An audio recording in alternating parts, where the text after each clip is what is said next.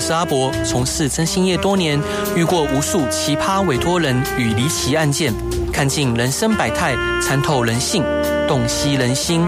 现在就让我阿伯用社会观察家的角度，带你一起挖掘故事中的不同观点。欢迎收听《真心话大冒险》。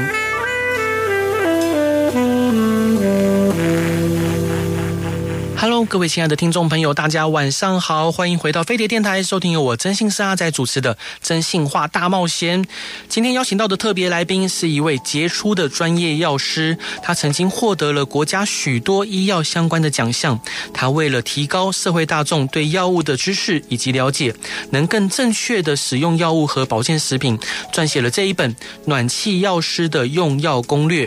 我们请他带着大家一起导读这一本全家人的用药。健康必读圣品，让我们热烈欢迎苏博明药师。Hello，欢迎您。主持人好，各位听众朋友，大家好。他出了一本新书啊，书名叫做《暖气药师的用药攻略》，是由原水文化出版的。可以请教呃苏药师介绍这本书吗？就是当初是想要借书借由这本书告诉大家什么样的用药讯息呢？嗯，会想要写这本书，其实主要是因为当初在做一些呃病患服务，像是居家服务啊，或是安宁服务的过程之中，其实会发现说民众在用药上面有很多不同的问题，那这些问题不只涵盖在药物的本身，有时候可能像是跟保健食品有关。譬如说，他今天平常在吃的药，那他今天忽然他女儿给他买了一款新的保健食品，他会不知道该不该吃，对，然后要吃的话要怎么吃，对。那所以就是诸如此类的问题。那我觉得说，其实这些问题民众其实每天都会碰到，可是他不见得能够找得到他需要的答案。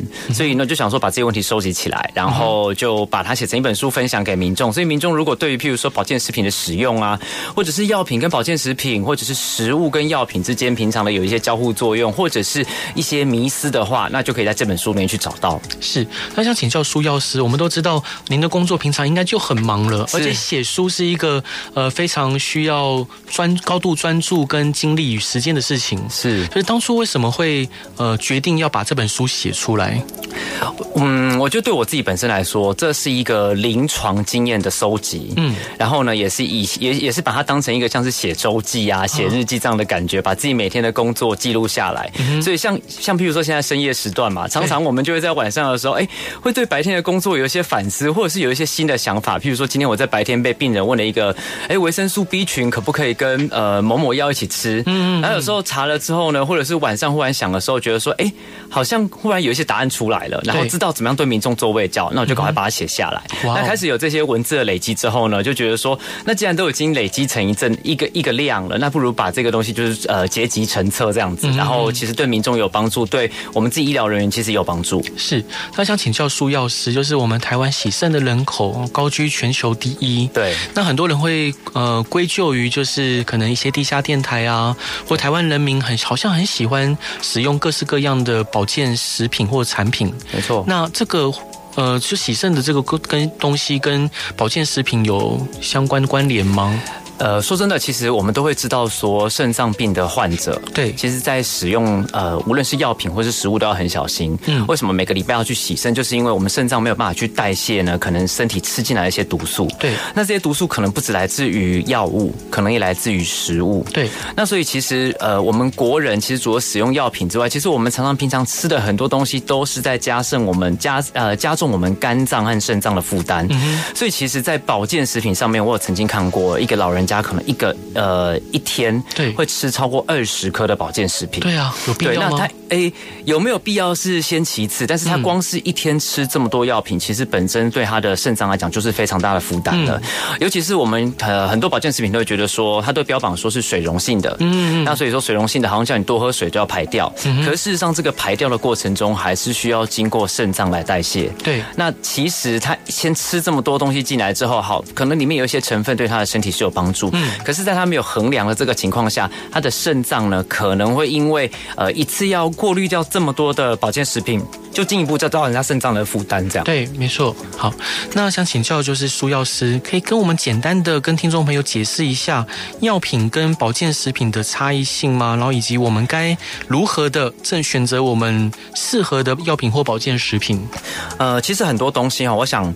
呃，其实是在于剂量上的差别。剂量，譬如说，像是以 B 群来讲，嗯，其实 B 群大家都觉得说是健康食品嘛，对，好像都觉得说是保健品。但事实上呢，如果你去呃拿合利他命啊，或者是艾斯菲特，或者你去拿瓦科莫多，对，来看，它其实背后写的是指示药，嗯哼，所以它其实是药品。对，那其实大家民众不知道说，那这个界限到底在哪里？其实主要的差别就是剂量，嗯，还有纯度。所以像我们市面上可以常常买得到的一些，譬如说呃有一个减肥药。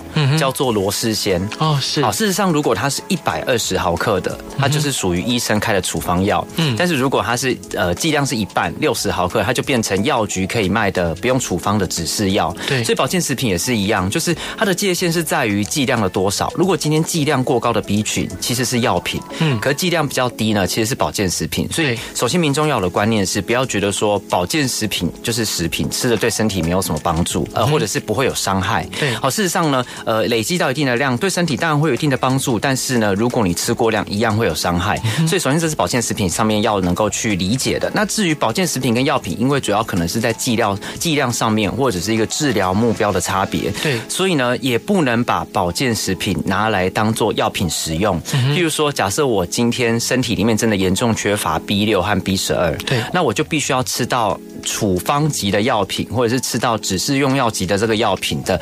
B 群才有办法补充我身体不足的量，但是如果我只吃一般的保健食品的 B 群，其实是没有办法补充这个量，那事实上就没有办法达到治疗的效果。所以其实像呃，其实呃，讲中药的例子，其实大家可能会比较有感觉，因为中药我们大家都说药食同源嘛，好像觉得说，哎，为什么这个出现在当归汤里面的当归，为什么我今天可能我气血不足，医生开给我的这个复方的方剂里面也会有当归？那主要也是因为里面的量对好的差异，然后再加上搭配其他的药材组合。成，他就不能用食物的角度去看它，而要用药品的角度去看它。嗯。对，大概是这个样子。然后另外呢，差别也会是因为每一个国家的国情和医疗法规的不同。对，譬如说举一个例子好了，呃，褪黑激素，嗯，这个东西在美国是健康食品。对，换言之就是大家都可以买得到，然后也不需要处方签就可以买。嗯。可是褪黑激素在台湾其实是处方药，为什么？因为在台湾的法规还有在台湾的文化里面，嗯、事实上这种呃我们。亚洲人呢，可能压力比较大，然后对于安眠药啊这些跟睡眠有关的用药呢。说实在的，就是比较容易有滥用的状况，或者是有依赖的状况。那我们的呃，譬如说以台湾啊，或者是其以日本来讲，那这样子比较严谨的呃的国家呢，对于这个医疗法规的制定也会相对比较严格。嗯、所以我们就是怕呃，譬如说民众滥用啊，不知道怎么用啊，或者是呃用错的部分，所以就会把它列在比较严谨的这个规范里面。但事实上，在美国，它其实就属于保健食品。对，那这样会有什么差别？就是说，呃，同样一个药品，如果在不同国家的医疗规范、医疗法规去做不同的规范的话，其实，在医师的诊断或者是在对你的治疗计划上面，其实也会有影响。是对，那兄弟，我想呃，比较单刀直入的挑战您一个问题，是就是譬如说，您刚前面有提到，像有些老先生、老奶奶，他可能呃就买了很多的保健食品，可能瓶瓶罐罐加起来一二十罐，甚至有更多的。那他有时候可能只是去呃，譬如说路边有很多那种互老人家的互助会。对，他进去之后就跟他推销各种药品，或者他可能呃进去到药局，他可能只是想买感冒药，那可能就是药局的人会跟他推销说，那你要不要买什么什么什么？对，那他要如何知道他自己是需要这个，或者他其实不需要？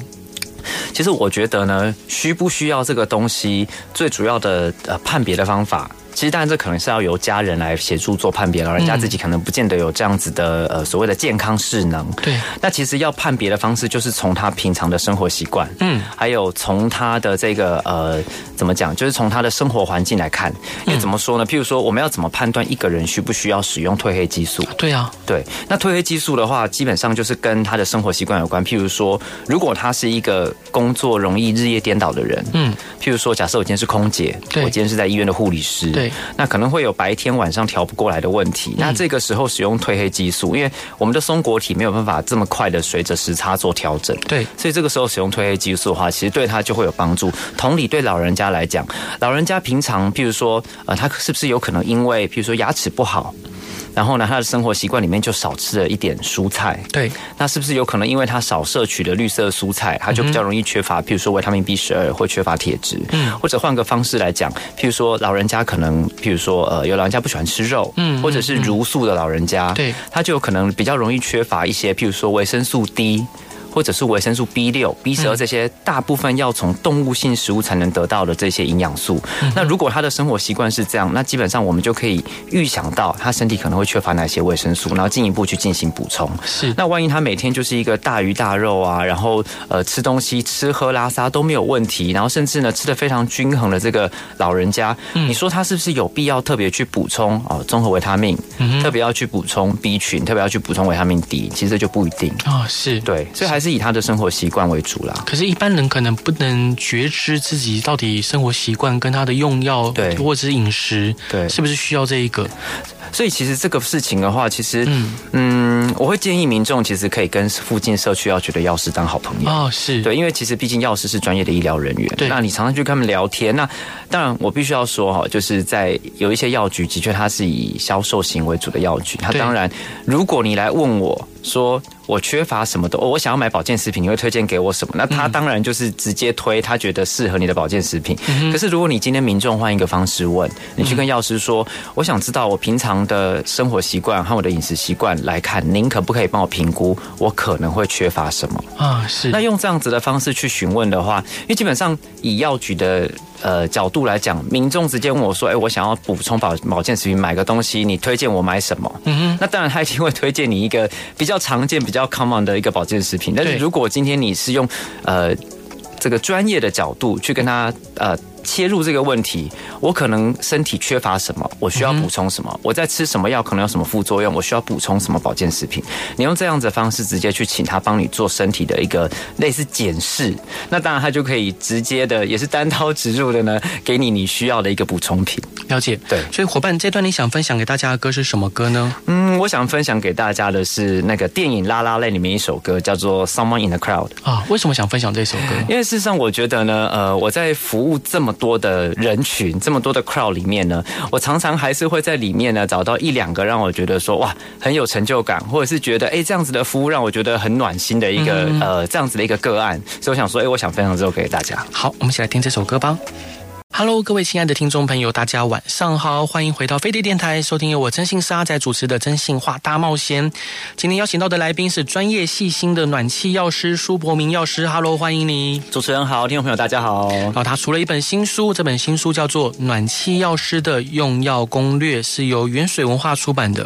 所以可以请舒药师帮大家科普一下用药的小知识吗？就在医院啊拿药或自行去药局买药的时候，要带上密密麻麻的资料，有哪些资讯是民众们应该优先先注意的。我想以拿到药袋来讲的话，因为药袋是基于法规的关系，所以它必须要把很多的资讯都放在上面，包含呢呃各种的副作用啊。所以其实通常拿到药袋，大家呃看到副作用，其实大家都会吓一跳，然后就会很紧张，尤其是老人家，他们就问药师说：“那我吃了这个药有可能头晕啊，然后可能会恶心啊，可能会呕吐啊，甚至会拉肚子。嗯、那我是不是要再加一个拉肚子的药啊？或者是我是不是呢就是不要吃？那我吃一半好不好？这样我的副作用是不是就会减？”低，嗯，那事实上，其实基于法规的立场来讲呢，的确我们要把所有相关用药知识都放上去，但是是不是里面所有的东西都是民众需要？其实不一定，因为我常常会跟民众说，其实。呃，资讯过多呢，其实也等同于资讯流失。你只要抓住你需要的资讯就好。好，那有几个重点啊。第一个，当然，呃，你一定要确认是不是你自己的药嘛。然后第二个的话，就是呃，其实民众如果有长期在吃慢性病的药的话，一定要记得自己吃的药长什么样子。因为我们常常有遇过老人家，他可能已经不太识字了，对，或者是呢，他其实搞不太清楚。那他吃完 A 药呢，就把 A 药放在 B 的药袋，然后可能 A 和 B 的药袋两个都混在一起，然后他。在拿的时候，他也没有注意，变成他可能就吃错。嗯，然后甚至我们有遇过最夸张的，就是。两个老人家领完药有没有？然后药袋掉在地上，哇！然后那个药洒出来，对，他们就呃把它装回去，就就把呃 A 病人的药装到 B 病人的药，对，然后他就吃错药了，这样很危险。对，这样其实是很危险，所以呃有在吃慢性病的民众哦，一定要注意，因为药袋上面其实也都会告诉你你这个药的呃特征，嗯，譬如说什么白色啊，上面是什么有六角形啊，或什么之类的。那所以其实民众要注意呢，除了是自己的名字，还要确定药是不是上面药袋写的这个药。嗯，然后接下来呢，第三个要注意的就是使用的剂量。使用的剂量和时间，这个也非常的重要。因为过去我们有遇到过，像有一个心脏病的药叫做毛地黄哦，是。哎，那这个药其实只要吃，这个药的应该讲这个治疗的呃剂量比较狭窄，也就是说多一分少一分都不行。嗯，对。那多的话可能就会造成就是心脏跳动了，就是呃不规律，然后可能会造成心律不整。对。那之前就有老人家来吃呃治疗心脏，那我们跟他说一天吃四分之一颗，嗯，所以呢就是一天一个月只给他七颗这样子。对。对，然后他过一个礼拜就说他没有药了。啊，那因为他一天吃一颗，是，然后他同时跟我们表示说心脏很不舒服，我们赶快请他去呃就急诊检查，然后的确他就是吃了这个药之后让他很不舒服，心率不整，嗯，然后他药又很快就没了，所以其实这是很危险的。如果老人家在家里吃错这些呃治疗比较狭窄，就是治疗剂量比较狭窄的药品，有可能会因为这样子就在家里发生一些，譬如说生命危险。是对，所以呃民众一定要注意的是，除了名字啊长什么样子啊，再来就是吃的剂量嘛，然后还有就是吃的时间。那当然最后如果你还有时间，或者是你吃了之后觉得说有一些不舒服的地方，嗯、你不确定是不是因为有新的疾病产生，还是药物的副作用，那再回去看一下是不是上面副作用有记载。了解。那我们家里长辈常常说啊，吃药最好是配温开水，然后其他饮料都不能配，尤其是茶哦，那会影响药效。但是万一手边真的没有水，可以搭配其他饮料或汤吗？然后喝茶真的会减减缓药效吗？您的建议是？其实以呃每一种药它都有自己的特性，对，譬如说呃我们会跟民众说，有一些药品会因为咖啡因茶里面的咖啡因影响而降低药效，譬如说血糖药哦是，或者是女性的荷尔蒙，嗯，好，或者是某一些抗生素，对，那。如果不是这些药品的话，如果是一些其他的药品，譬如说呃普拿疼好了，嗯，普拿疼事实上跟咖啡因的交互作用几乎是没有的，它不会受到咖啡因影响。所以你问我说吃普拿疼配咖配茶可不可以？好，我会跟你说，哎，这件事情是可以的。嗯，那可是回答了这题之后，民众就会接下来问你说，那我吃 B 药可不可以跟茶一起吃？我吃 C 药可不可以跟茶一起吃？那事实上每一种药跟呃食物的交互作用真的都不一样。对，所以其实我会呃。我们为什么会直接跟民众说就是配水？因为你不可能一个一个去继续检视说这一个饮料跟这个药品有没有交互作用。当然，如果你今天有时间，药师也有时间，嗯，然后帮你一个一个去检视，当然是可以个案处理。是，可是重点就是因为你平常在家里没有办法判别，或你离开离开药局之后，你也不知道说我今天碰到的这个饮料，比如说我今天下午可能跟。呃，同事去喝下午茶，然后我不知道说这个茶跟我的药会不会交互作用，那我不可能这个时候再去问药师。对啊，所以在这样子的情况下，最我们只能选择一个最大公约数、最安全的做法，基本上就配白开水。了解。对，所以才会这样跟民众讲。当然，如果要一个一个看的话，像譬如说抗生素啊，啊，或者是呃一些止痛药、一些常见的药品，是不是一定不能配什么东西？其实就是还是要个案的去处理啦。了解。对对对对，并没有说一定不行。是。那兄弟，我想请教您，就。是在前几年有一个新闻，就是有一一户人家，他们长期服用中药，所以后来铅中毒，对，好，甚至可能危及生命。对，那您是如何看待这样的事情？那件事情的话，其实主要不不是中药材影响的。嗯，好，那呃，其实主要呢是。怎么讲？不是中药本身影响，而是这个中药材进口的部分的影响。哦、那当然，因为中药材进口本身，因为中药大部分是需要经过炮制，嗯，好，然后经过一些初步的处理，才把它去做使用。那因为在这个过程中，它的这个来源地呢，没有把这件事情处理好，导致呢，呃，里面有比较大量的重金属这样子。但事实上，这跟药材本身是没有关系，是没有关系的。它在处理的过程中没有处理好，那导致这个重金属的残留。对对，那当然也有一些状况是，因为我。知道，譬如说，其实台湾大部分的药材呢是来自于中国大陆。嗯，那的确有一些地方的产地，譬如说，如果它今天的土壤的状况改变，或它施用农药状况改变，对，那。政府如果又呃没有抽查到，因为基本上这个是一批批抽查，嗯，所以的确有可能会有漏网之鱼。对，那这样在这样子的情况下，就有可能呃药材里面可能就会有重金属。嗯，那如果民众真的是长期在使用这个药品，比如说啊一次就吃十年二十年，对，那在这样情况下有什么办法去避免？当然政府会抽查，但像我刚才说有漏网之鱼，所以我会建议民众可以做什么事？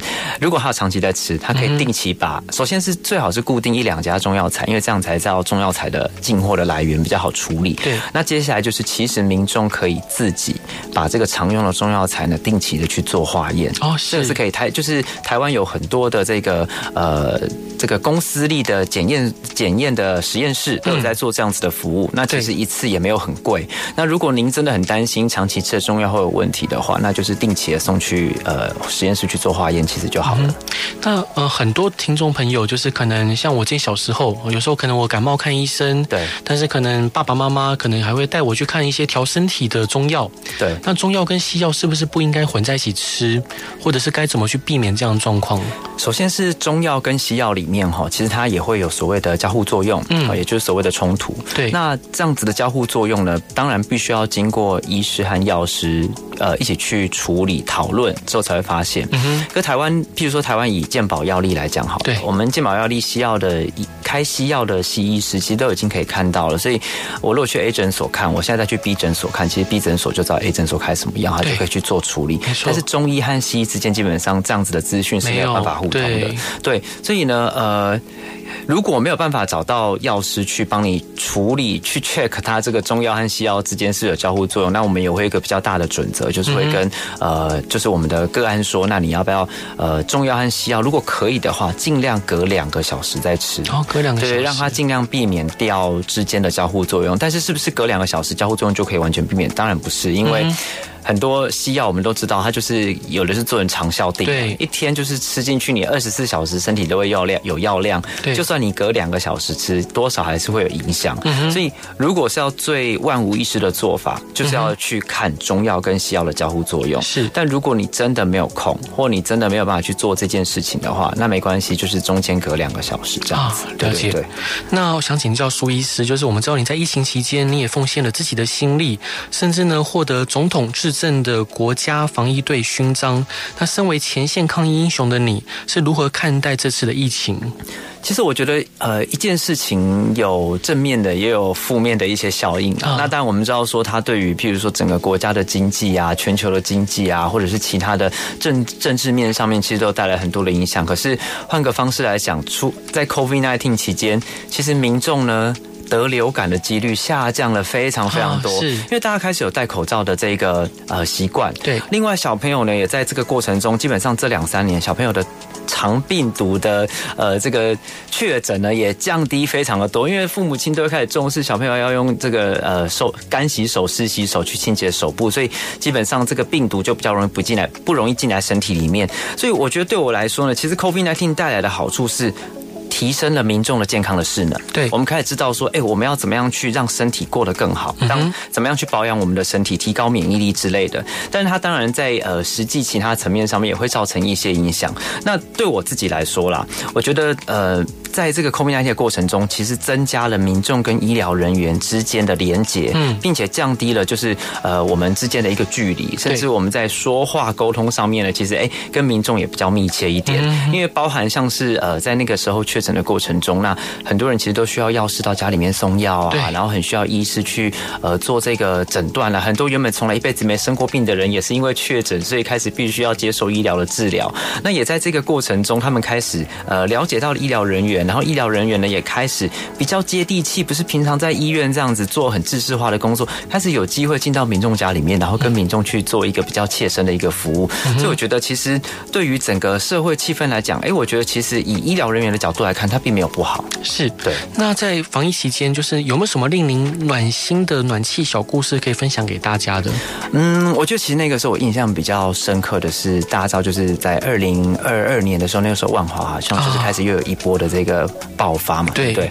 那其实那个时候呢，开始有一些呃路上很辛苦的嗯游民北北啊，他们就全部因为感染，就全部都被抓进去那个防疫旅馆。嗯，他们也是平常说真的，他们平常的生活习惯就是习惯在呃在外面这样子，在这么大的空间里面去移动。对，那瞬间要要求把他们像犯人一样关进去这个旅馆里面，然后呃他们也知道说自己好像得了一个目前现在很严重的疾病，所以其实那个时候他们都还蛮紧张、蛮害怕的。那那时候其实我们呃有一个一开始其实是觉得很辛苦的，就是不知道怎么样教他们用药。嗯，譬如说这些游民伯伯，他们可能一辈子都没有用过这个吸入剂。嗯，那吸入剂他拿了，他也不知道怎么使用。真的。对，那那后来那个时候我们能做的事情就是我们全身穿那个兔宝宝装嘛，然后进去就手把手教他们。嗯。那其实他们有一些人其实是呃身体状况比较不好。对。那后来教他们使用吸入剂，会用了之后呢，其实呃他们的状况就忽然变得很好，然后变得很开心，然后呢呃也开始愿意就是更愿意就是跟医疗人员沟通，然后甚至告诉医疗人员他平常还有一些身体其他什么病症。哦，是。他们平常这些人其实是不会主动求医的，因为他可能没有钱、没有资源，也不知道可能各种的原因。那反而因为这样子，我们帮他解决了很多，不只是 COVID-19 确诊，还有他其他本来的身体的问题，然后让他变得更健康。甚至我们到后来呃也有请社工介入，就是希望可以让他们疾病好了出去了之后呢，哎辅导他们，让他们就是呃就是有未来往，譬如说有工作走啊，或者是可以再去面对回头处理一些跟家人的问题。我觉得长远来讲是有很深远的一个很好的影响。这样子是对。那伙伴这一段你想分享给大家的歌是什么歌呢？我想分享给大家的是就是台语金曲歌后曹雅文的歌。那这首歌叫做《那西米亚仔》啊？为什么？因为其实那个时候遇到这个呃 COVID-19 呢，我们真的是每一天都漫无天日，然后都不知道明天在哪里。对。但事实上呢，呃，我们要做的事情就是把握当下。嗯。但是如果还有明天的话，那我们一样就是要好好的过活。好，我们一起来听这首歌吧。Hello，各位亲爱的听众朋友，大家晚上好，欢迎回到飞碟电台，收听我征信社阿仔主持的《征信话大冒险》。今天邀请到的来宾是大家的药师好朋友苏伯明药师，Hello，欢迎你。主持人好，听众朋友大家好。然后呢，要跟各位推荐这本新书《暖气药师的用药攻略》，呃，是由原水文化出版的。想请教苏药师啊，就是现在疫情后，大家都喜欢出国走走，那很多台湾人出国就喜欢买药，认为国外的药就比较有效。那苏药师是怎么看？看待这件事情的有什么样的建议吗？其实以国外的药比较有效这件事情呢，呃，事实上我觉得有时候是真的。哦、那所谓的意，嗯、所谓比较有效的意思，并不是因为说哦，譬如说我今天台湾买的合利他命跟日本买的合利他命是不一样的，嗯、而是差别是在呢。因为法规的关系，所以日本的药常常可以加一些额外的成分，但是台湾的药不可以加。举个例子来说，台湾人去日本很爱买就是 AD 软膏，嗯，好，就说哦，台湾呃日台湾买的 AD 软膏擦了都没有效啊，日本买的 AD 软膏擦了就很有效。今天小朋友蚊虫咬伤啊，或者今天小朋友过敏，怎么一擦就不痒不痛了？嗯，好，那是不是日本的药比台湾的药比较好？哎，事实上是因为它有一个差别，嗯，它日本的 AD 软膏可以加局部麻醉剂哦，是，它可以加一个 lidocaine，但是台湾的因为碍于法规的关系，台湾的 AD 软膏里面就不可以加 lidocaine 这个药。嗯。那所以这个局部麻醉剂，当然还有局部麻醉剂的药，如果在痛痒的时候擦了，那当然其实皮肤就比较不容易痛，比较不容易痒。那相相对的，台湾没有加这个药，当然那个呃治疗的效果感觉就没有这么好。可是这其实是跟法规有关，因为毕竟局部麻醉剂它是麻醉剂。对。所以在台湾比较严谨的法规来看，就会觉得说，呃，这个药其实是应该要被管控，因为不小心的话，局部麻醉剂有可能会被滥用，或者是。有可能因为这样子，你就去掩盖掉原本你可能比较严重的一些问题，嗯，反而让呃民众视而不见。是，所以因为这样子，在呃药品上面会有这样子的区别。那还有另外一个，像是呃，大家也会说去日本买的感冒药，嗯，好像效果比较好。嗯哼，好，那为什么呃台湾的感冒药好像同样，譬如说大家爱买的大正啊、EVE 啊，为什么日本的效果比较好？是不是日本的药真的比较厉害？嗯，那事实上也是一样的，也是一样的状况，就是台湾做出来的药跟日本做出来的药，其实台湾做出来的药品质也是很好的，嗯、甚至当然它都是同一个牌子，它一定是在一定的规范下做出一样的药，但差别是什么？差别是日本的综合感冒药里面常常会加。可待因哦，是那可待因是一个呃，在台湾来讲是一个二级的管制药品，嗯，那它是一个可以用来止咳的一个很好的药物，嗯，那。这个在日本的法规，它是合合合呃合法呢，可以允许将这个可待因加到综合感冒药里面。当然，当然，譬如说有的人原本咳得很严重，对，特别是 COVID nineteen 之后嘛，很多人就是常有长新冠一直咳。那当然吃了可待因之后，感冒呃咳嗽状况就会降低了。但是因为台湾因为法规的关系，因为毕竟它是一个管制药，必须要比较严谨的去看待。嗯，那当然台湾就不允许加到综合感冒药里面。那也导致因为这样子，很多民众会觉得说，哎，日本买回来的药比较有效，哎，那台湾买回来的药，台湾。买到的药好像就比较差，可是这个就要讲到说出国买药这件事情，嗯，就是我去日本买这些药回来使用，O 不 OK？对，但如果以个人来讲的话，因为呃以卫福部的规定来讲，我。私人个人要去国外买药带回来这件事情，绝对是没有问题的。嗯、对，我自己要使用是没有问题的。嗯，但是如果我今天要买回来送给别人，对，然后如果要卖给别人的话，其实就会有很大的问题，因为首先药物本来就不可以卖，而且如果它里面还有管制药，你在台湾把管制药拿去卖给别人，这个是重罪。对，没错，对，这个是重罪，所以不可能，不可能，也不可以去做这样的事情。可是问题就是出在现在代购太方便了。对，然后很多人呢，其实代购你如果卖健康食品是没有问题的，然后但是很多人搞不清楚，就也把这些呃处方药啊、指示药什么也带回来一起卖，那就有可能会造成说。让你不知不觉之中你就出发，是对。那另外一个问题呢，也需要提醒民众的就是，譬如说我今天去日本买合利他命，日本的合利他命真的卖比台湾便宜，说真的，嗯、那我是不是在日本买合利他命呃回来吃比较好？对。但事实上，呃，日本的合利他命呢，和因为台湾是把合利他命认为是只是用药嘛，嗯，所以在台湾基本上在台湾的药品。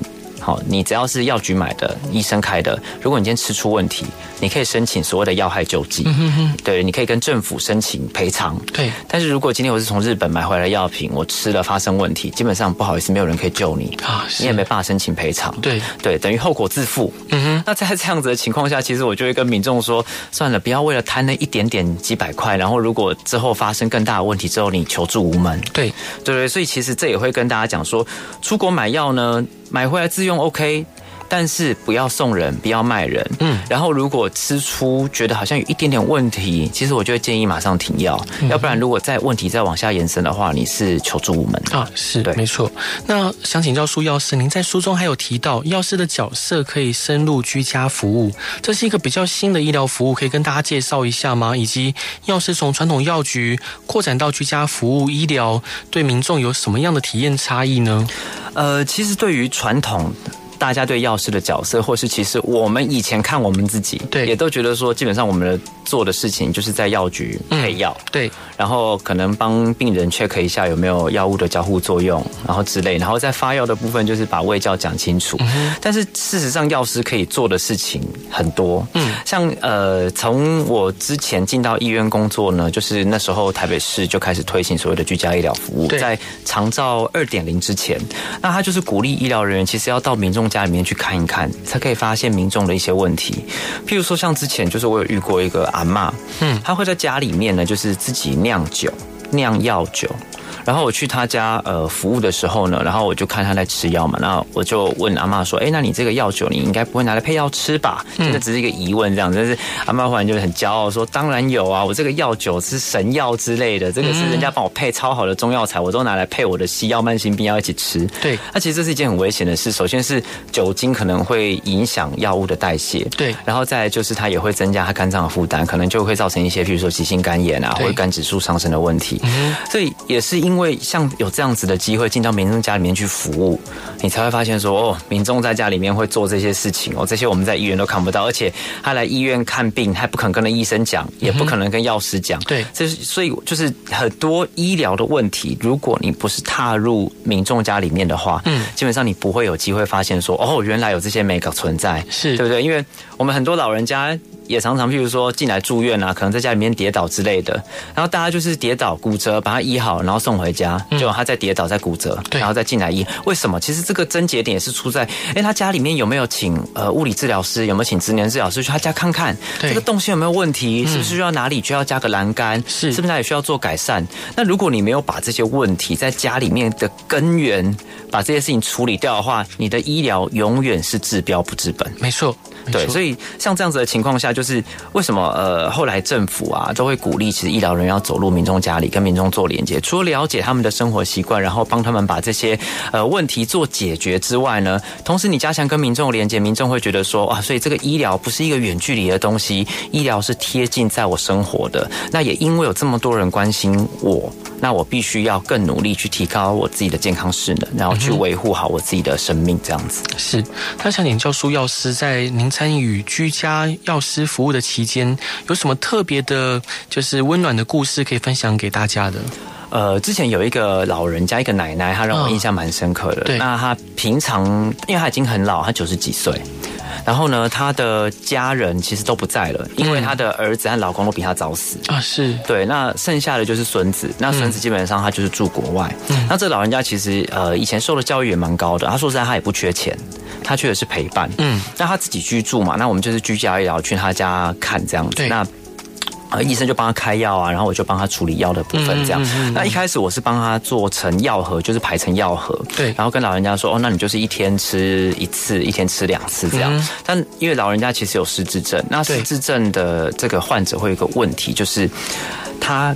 一从重复的动作，他可能会一直做，因为他没办法记得。对，那像那个一开始的当下，因为其实这个老人家他的问题是在于他怕他多吃药，嗯，所以他有一个心魔，一个心结，就是说他每次去吃完药，他去他想要吃药的时候，他去打开药盒，他这时候心里就会有一个浮现一个声音说：“我刚才是不是吃过了？” 对，然后就会造成他一直没有办法去把这个吃药这件事情完成。嗯，那所以后来我就是去他家，然后观察一下他的这个生活的。习性，然后就发现说，因为失智症的长者，其实他的长期记忆都是在的。对，那他基本上会有一个固定的一些行为模式。嗯，那他就是有一个其其中一个习惯，就是他会撕日历。是，那我就在他药盒上面贴数字。哦，是。然后我就跟老人家说，哎，你今天日历撕，如果看到今天是六号，那就吃药盒上面贴六的那一个这样子。所以这样子一开始做的话，就是一开始我们觉得还蛮有信心的。可是其实老人家的吃药的状况还是不好，因为就像我刚才说的。就是我们医疗人员没有想那么多，我们只觉得说这样有做连结了，但是他的习惯永远就只停留在撕日历，所以他日历撕的就会忘记转头说，我后面还有一个药盒要打开来吃，所以后来其实就没有真的帮到他。那后来我们就想了一个真的是很糟，我们就把药包呢直接钉在日历上面。嗯嗯，哎是，哎，所以后来他在撕日历的时候，他就就靠那个药包。嗯嗯嗯，然后这个药包基本上他就是就会记得要打开来吃这样。是，对对对，那。